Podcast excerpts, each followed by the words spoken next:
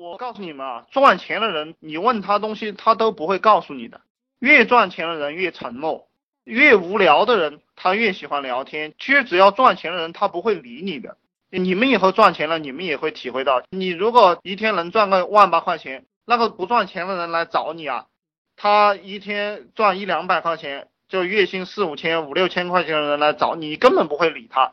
我们在网络上也是这个样子，只有这种无聊的人，他才成天找人聊天。他吸引到的人也是跟他一样不赚钱的，然后他们相互之间就讨论啊，赚不到钱啊，这个社会太难混了，啊，没有什么前途，他就会讨论这些东西，然后他就会越来越绝望。所以我希望赚不到钱的人，现在还没有爬上去的人要理解这个东西，然后自己去拼命的去摸索，自己去拼命的摸索。你要有主观能动性。这个社会上想发财的人非常多，但是很少有人去思考怎么样才能够发财。就是你到底从事什么样的工作，你选择什么样的项目才能够发财。比如说我住的这个地方啊，有一个在建的楼盘，那我每天都看到这些建筑工人在那个地方挖土，还有一些在弄那个花园的、弄那个草坪的，他们从早上到晚上一直在工作，拼命的工作。那我想问大家，这个工作能发财吗？显然你们是知道答案的，这个工作是不能够发财的。然后我再问一下哈，我再问一下，就一个办公室里的文员。或者是一个普通的小设计师，他努力的把他手上的工作做好，那他的发财的几率是不是比那个挖土的那个建筑工人大一些呢？然后我再问你们一个问题啊，你们去想，那如果是一个人事主管或者是一个设计主管，他拼命的把他手上的事情干好，那他的发财机会是不是会大？他是不是会发财？他这一辈子？然后我们再进一步推导，如果你是一个老板。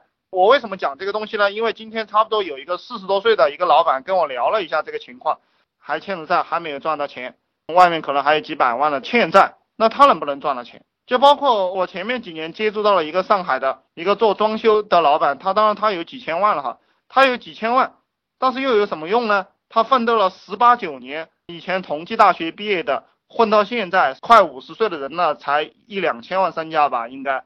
他星期六、星期天同样在努力工作，他能不能够发财？我就不给大家卖关子了，我直接给你们答案，你们以后自己去思考。就这个建筑工人和这个文员，还有我开始给你们讲的人事主管、设计主管，还有普通的老板，不管你是卖烧烤的也好，还是这个建筑队的包工头也好，那你们都发不了财。这就是我给你们的答案。那到底怎么样才能发财？到底怎么样才能发财？在当今社会，只有一条路，讲完了很简单，就是你必须要把你的产品或者服务卖给尽量多的人。有的人是不是听着很生气啊？然后开始嘲笑我了，对不对？我告诉你们，除了这一条路，大家记住，拿你的笔，拿个本子写上，赚钱只有一条路，把你的产品或者服务卖给尽量多的人。我开始给你们讲的那一系列的人。他不能发财，他就是没有干这件活，他就是没有做这件事情。不管是那个挖土的，还是你搞设计的，还是项目经理，还是你一个小老板，还是人事主管，你只要不是在做这件事情，把你的产品或者服务卖给尽量多的人，那么你就穷定了。不管你是两千万也好，是三千万也好，是一百万也好，是一万块钱一个月的工资也好，你都是一个穷鬼。你别想发财，什么叫发财啊？我给大家一个定义，就是这一辈子赚到一个亿吧，在中国就算进入及格线了。你说一千万算发财啊？一千万在上海买个别墅都不够了。我看了一下那个美林别墅要两千二百万、两千三百万。我现在当然要加紧一下，看给我爸妈买一套。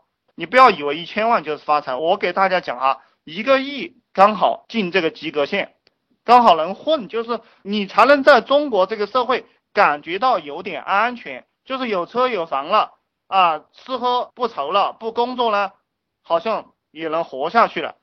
呃，开始讲了，你要把你的产品或者服务卖给尽量多的人，那么直接推导出来一个结果，就是营销能力和销售能力大于一切能力。所以说，什么不学都可以，唯独这个营销能力和销售是你们成天要琢磨的一个事情。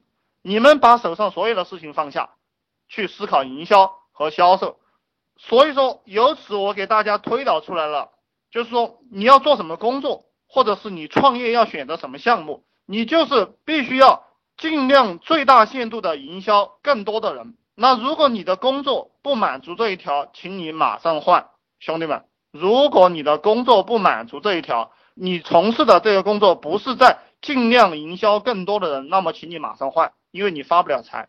当然，这个只是其中的一条。第二条叫做什么呢？